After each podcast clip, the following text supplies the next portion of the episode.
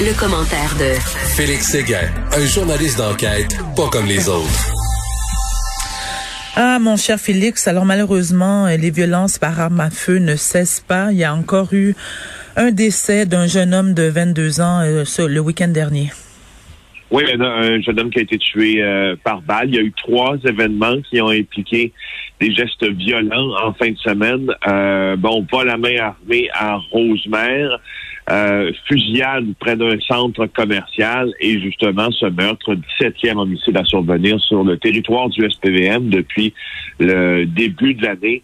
Alors, tu vois, c'est, ça ne se passe pas juste dans, dans Rivière-des-Prairies, dans Montréal-Nord, bien sûr. On en parle depuis déjà des semaines, mais euh, la question du triple assassinat de Rivière-des-Prairies la semaine passée nous a, nous a, vraiment rouvert les yeux sur l'importance et euh, d'agir avec euh, de, de, de, de, d'être très rapide là-dessus. Mm-hmm. Alors voilà, les victimes là, pour ce qui est du vol à main armée là, se sont se sont euh, précipités dans un restaurant qui s'appelle Roasters quand le personnel s'apprêtait à le fermer. Euh, pour l'autre événement, il est survenu vers 5 heures du matin. Euh, dans un quartier de Rosemère sur la rive nord de Montréal. C'est un chauffeur de Uber qui transportait deux passagers qui s'est fait encercler par plusieurs personnes et l'une de ces personnes-là aurait dégainé son arme à feu, elle aurait tiré vers le sol, mais aurait dégainé quand même. Alors, euh, mon Dieu. Attaque après ça par arme à feu dans Villeray-Saint-Michel, parc extension. C'est là où, où le 17e homicide est survenu. Euh, je, ne sais plus trop quoi dire. Mais voilà, parce que Félix, ce qui est, ce qui est inquiétant, parce que là, c'est riposte sur riposte, riposte sur, sur riposte. Ça, ça, ça ne s'arrêtera jamais, finalement. Ben non, on dirait que c'est, on dirait que c'est, on dirait que c'est comme ça. On dirait que c'est comme ça que cette guerre-là va euh, continuer. Bien sûr que là, quand on est en train de parler de ce qui se passe, là, faire attention parce qu'on parle de parle de guerre, c'est pas nécessairement une guerre, ce qui s'est passé euh, en fin de semaine, puis c'est pas nécessairement des événements qui sont dans une logique de riposte à quoi que ce soit, parce qu'on parle d'un chauffeur de Uber qui s'est fait détrousser. On parle également euh, d'un homme. Par contre, pour ce qui est de l'homme de 17 ans, c'est une chose. Là, on va aller au fond des, on va aller au fond de cette enquête-là, mais il n'y a pas beaucoup, il y a pas beaucoup plus à dire qu'il faut absolument, absolument que l'escouade intégrée là, qui, euh, qui est créée euh, des, de, nous arrive avec des résultats et des résultats.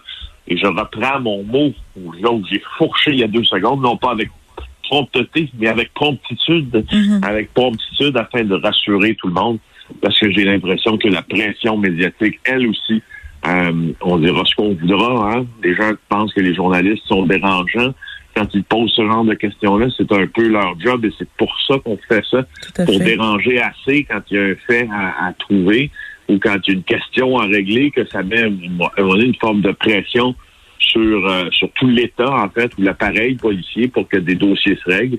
Alors, euh, à suivre, mais j'ai hâte de voir les premiers résultats de cette escouade. Maintenant, un avocat britannique qui meurt de la COVID après s'être dit heureux de ne pas euh, être vacciné. Oui, je ne sais pas si vous avez vu ça dans le journal, c'est une nouvelle effectivement qui nous arrive de Londres.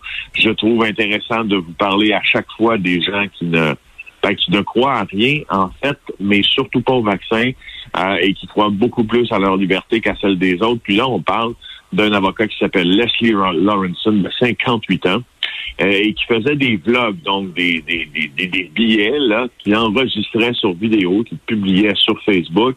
Et euh, son premier, sa première vidéo là euh, est sur, a été publiée le 23 juin. Il dit juste parce que là, il tombe malade. Dans le fond.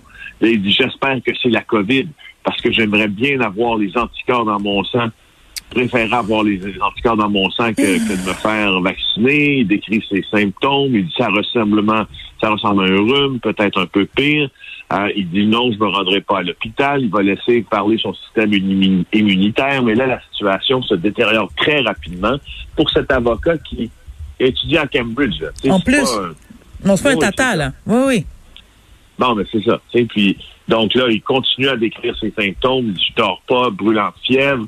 Euh, euh, et, voilà, finalement, dans la deuxième vidéo, le 24 juin, il dit j'ai passé six heures en position fétale, à essayer de bloquer la douleur. Il dit c'est l'agonie. et il est décédé neuf jours plus tard, selon le journal Evening Standard, euh, qui a rapporté qui a rapporté les propos de, de, Leslie Lawrence en question. Et, tu vois, Félix, c'est une mort qui aurait pu être évitée si seulement cet homme-là, un homme qui, est brillant, un homme instruit, qui aurait pu être évité s'il avait seulement euh, pris son vaccin. Bon, en tout cas. Là maintenant, c'est quoi? Une mafieuse de 70 ans? C'est, une Griselda, une, autre Griselda Blanco, quoi? non, c'est femme qu'on appelle la, qu'on appelle la picolette. Euh, Maria Licciardi elle a été arrêtée parce qu'elle tentait de fuir l'Italie, prendre un vol pour l'Espagne. Euh, la Piccoletta, c'est la chef, une des chefs en fait euh, de la mafia de Naples. Pour ceux qui euh, ne connaissent pas, Naples possède possède sa propre mafia qu'on appelle la Camorra. Félix, c'est quoi, excuse-moi? Alors c'est la Don Corleone féminine. Excuse-moi. Elle, elle, a été, ça me fait beaucoup rire. Euh, elle a été arrêtée à Rome alors qu'elle tentait de fuir. Elle a 70 ans. Ben voyons. Euh, la Picoletta, hein, Picoletta qui, qui, qui est un surnom qu'on lui a appelé à cause de sa petite taille. C'est la sœur du fondateur du clan familial Camorra qui est basé dans les banlieues à Scampia et mmh. à Naples. Elle a plongé huit ans de prison, libérée en décembre 2009, selon les informations qui ont été publiées par la presse locale là-bas. Et là, elle aurait repris la direction du clan de son mari après avoir purgé sa peine de prison. Puis là, on la recherchait pour euh, associer, être, ben, il, y a une, y a une forme de loi en fait très très précise en Italie et qui a beaucoup de mordants aussi qui prévient euh, le, la montée en flèche des associations mafieuses. Alors, on la recherchait justement pour association mafieuse, extorsion, recel, trucage d'enchères. Euh, et, euh, ben, et voilà, la picoletta, la picoletta est en prison. Tout ça pour dire que hein, ne faut jamais, faut jamais penser que les femmes dans la mafia n'ont aucun pouvoir. On n'a qu'à regarder la femme de Totorina, la femme du défunt Totorina euh, de la Cosa Nostra qui avait et qui, qui avait un pouvoir, mon Dieu, incroyable. Les femmes du clan Risuto aussi, ah, à ben Montréal. Donc elle est... elle n'aura pas une retraite euh, à jouer au golf ou faire des centres de table dans son sous-sol en stucco. Bon, il y a aussi, euh, Félix, parle-nous des confidences d'une ex-complotiste. Oui, j'ai trouvé cet article de euh, Pierre-Paul Biron euh, bien intéressant parce que on n'entend pas souvent parler les, les complotistes repentis, si tu veux. Mm-hmm. Alors, c'est Chantal Plante qui est interviewée par, euh, par Pierre-Paul et puis elle raconte un peu comment comment est tombée dedans finalement. Tu sais? Un peu comme comme une alcoolique, on peut te raconter comment comment il a commencé à boire. Alors, elle, euh, c'est une adepte des théories du complot, puis elle a épousé un peu cette, cette théorie-là. C'est une shooter, au fond. Sur ce que c'est quoi les shooters, là, c'est après le 11 septembre. Il y a des gens qui, euh, qui croient que le 11 septembre est une vaste conspiration de l'intérieur, donc qui vient du gouvernement, donc ils attaquent euh, sur les tours jumelles de New York, au. Pentagone, etc. Bon, alors elle était à ce moment-là en dépression, elle était isolée, et puis elle a trouvé une béquille dans ces thèses conspirationnistes-là. Donc, ça a continué, ça a continué. Euh, comment s'en est sorti? C'est assez intéressant grâce à ses enfants, parce que ses enfants ont commencé à s'éloigner d'elle. Tu sais, quand... c'est, puis je veux pas le dire en disant parce que c'est pas, c'est pas si drôle qu'on pense, hein, avoir un, proche qui est conspirationniste. On a beaucoup de témoignages pendant la euh, pandémie de COVID-19 de proches, de proches de, tu sais, qui disent j'ai un oncle qui, ou j'ai une mère ou j'ai un frère, tu sais, qui épouse des théories complètement débiles. On n'a qu'à penser à Bernard Lachance qui s'est laissé mm. mourir oui. du qui s'est coupé un peu de, sa famille, ou l'inverse, où sa famille s'était un peu coupée de lui parce que c'était intenable de l'entendre soutenir. Oui, sa sœur en avait parlé d'ailleurs. La logique, exact, la, la, science, la logique, la décence, etc. Euh, et euh, et c'est ce qu'elle dit. Là. Elle dit, moi j'ai compris, il y a quelque chose qui tournait pas en ce moment-là. Euh, et euh, elle a dit qu'elle était tellement là-dedans parce qu'il y a une dépression en plus là sous-jacente qu'elle a songé à s'enlever la vie. Euh, alors c'est ça, c'est aussi ça euh, c'est aussi ça, le, le conspirationniste, ça brise aussi des vies. Euh, puis il y a quelqu'un qui me suggérait sur Twitter, je trouvais ça assez intéressant quand il nous parlait de nos chevaliers euh, libertariens de Saint-Benoît-Larbre en fin de semaine, qui ont fait la fête en faisant des fingers à tout le monde pendant tout le week-end. Euh, qui tentaient de s'approcher, puis les journalistes qui tentaient de s'approcher en écrivant une belle affiche bourrée de fautes pour leur dire de ne pas entrer sur le terrain, ben tu vois, euh, il y a quelqu'un qui, qui, me suggérait, écoute, est-ce que c'est, on dit que bon, le, crime organisé, c'est les Hells Angels, c'est la mafia, c'est c'est, etc. Puis on dit, est-ce que c'est est-ce que c'est aussi ça, du crime organisé? Oui. Euh, ces gens-là, puis moi, je trouvais que c'était une question qui méritait quand même d'être, d'être posée si, parce que pour, pour correspondre au, crime organisé, là, euh, il y, a, y, a, une hiérarchie, il y a une organisation, il y a un agenda, il y a une notion pécuniaire. Puis, tu vois, pour ce qui est de la hiérarchie, il y a certains groupes conspirationnistes qui sont organisés. Il y a certains groupes qui appellent aussi, qui font un, un appel aux dons.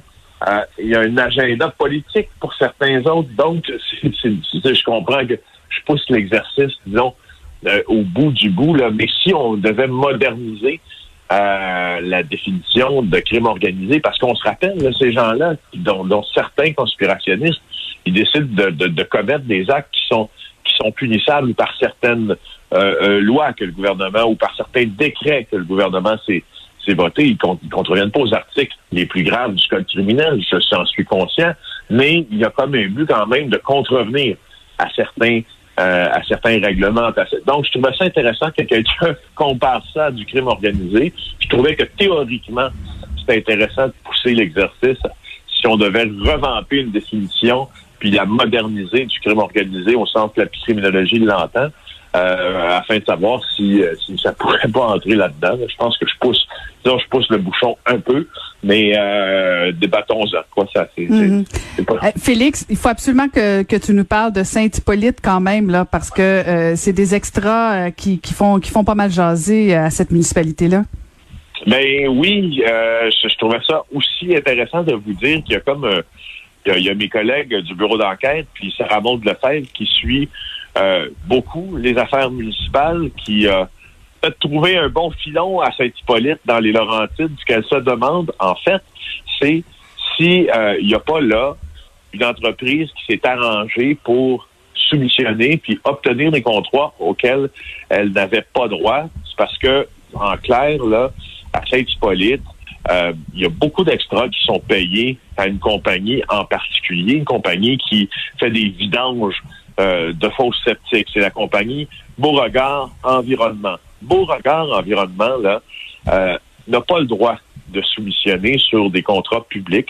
L'AMP euh, enquête là-dessus.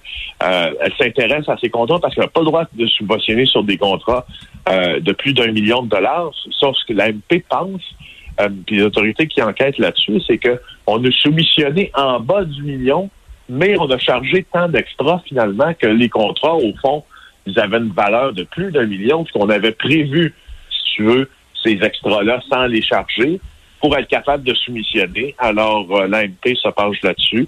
Et euh, voilà. Ah, toujours, toujours intéressant quand même le monde municipal. On s'ennuie jamais. On s'ennuie pas. Merci beaucoup, Félix On se retrouve demain. À demain. OK, bye.